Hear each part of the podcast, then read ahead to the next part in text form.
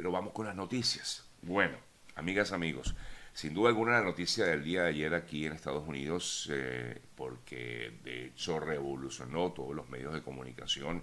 tiene que ver con lo que ah, para algunos es considerado ahora la, nueva arma política por parte de algunos eh, entes de, de este país, de funcionarios gubernamentales, de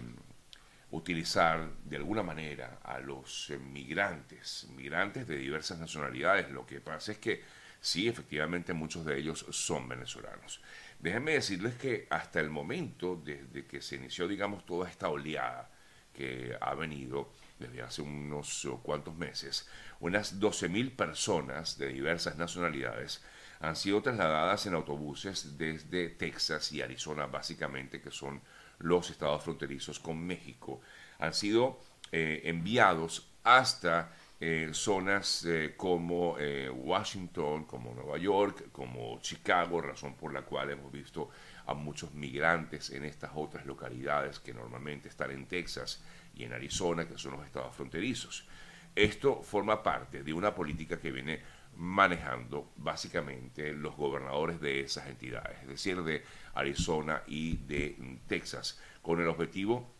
de hacer llamar la atención al mundo y sobre todo a la propia administración de Joe Biden, que afirman no está haciendo nada para controlar el paso por la frontera entre México y Estados Unidos. Justamente en el día de ayer, y esto es lo que es noticia, en el día de ayer vimos un movimiento importante de ciudadanos de diversas nacionalidades, básicamente, lo comentábamos ayer porque apenas nos enteramos de la noticia, básicamente muchos de ellos de origen venezolano que fueron enviados desde Texas, luego a Florida, y de Florida el gobernador Ron DeSantis decidió enviarlos a una isla exclusiva, y digo exclusiva porque normalmente bueno, es una, localidad de veraneo de personas de altísimo poder adquisitivo, eh, conocida como la isla de Martha's Vineyard en Massachusetts. A esta, hasta este lugar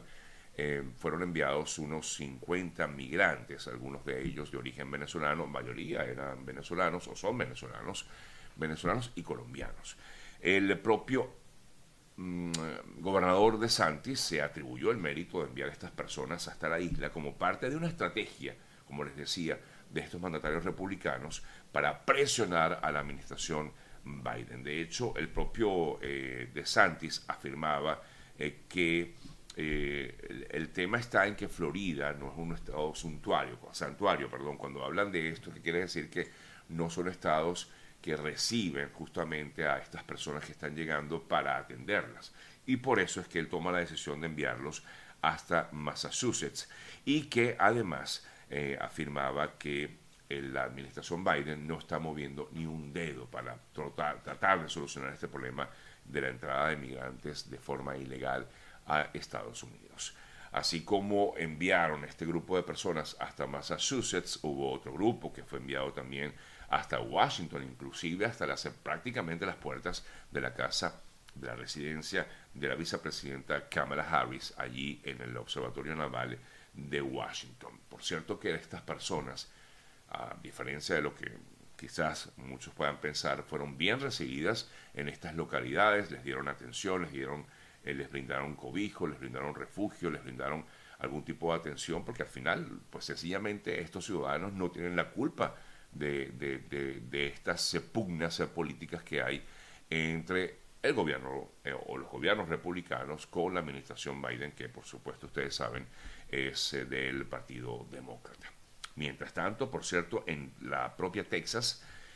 se ha em, originado o aprobado un plan de emergencia para atender a esta gran cantidad de migrantes que cruzan la frontera a diario, incluso hemos visto imágenes, seguramente ustedes también las han visto, eh, cómo ha habido personas que se eh, alojan en las calles o se quedan en las calles en campamentos improvisados porque sencillamente, digo en Texas básicamente, ya no hay lugar en estos refugios que han sido dispuestos para esto. Así que es un eh, tema incluso de interés nacional esta situación de los migrantes y yo me imagino que pues ahora vendrán nuevas medidas que seguramente afectarán por supuesto, al final, a las, a las personas que están entrando aquí a Estados Unidos eh, por la frontera con México. Y esta crisis pues continúa, lamentablemente, afectando justamente a esas personas, a esos migrantes que están llegando al país.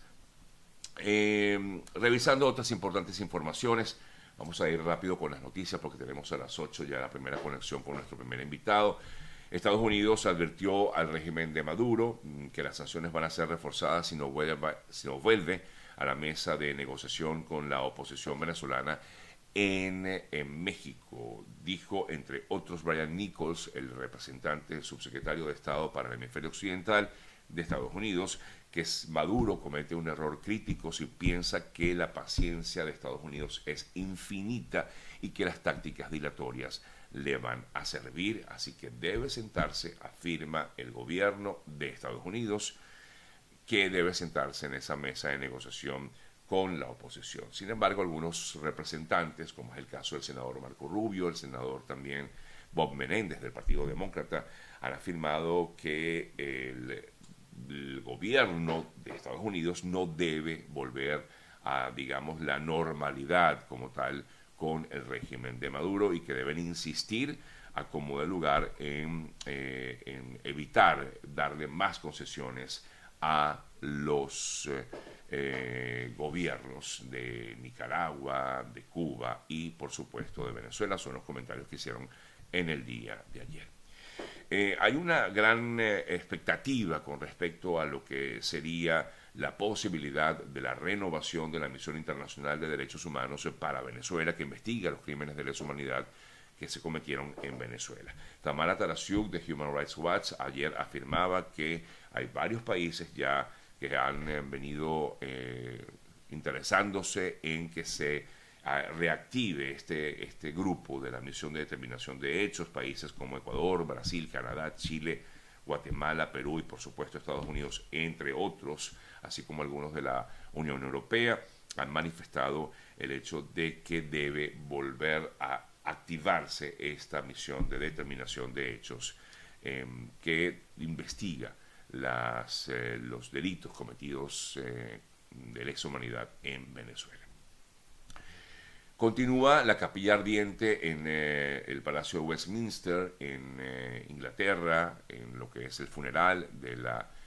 reina Isabel II, que finalmente se informó que será enterrada junto a su esposo, el duque de Edimburgo, en Windsor, esto sería el próximo lunes, luego de que se realice la, el llamado funeral de Estado al que han sido invitados varios integrantes de, bueno, representantes, altos representantes de diversos países.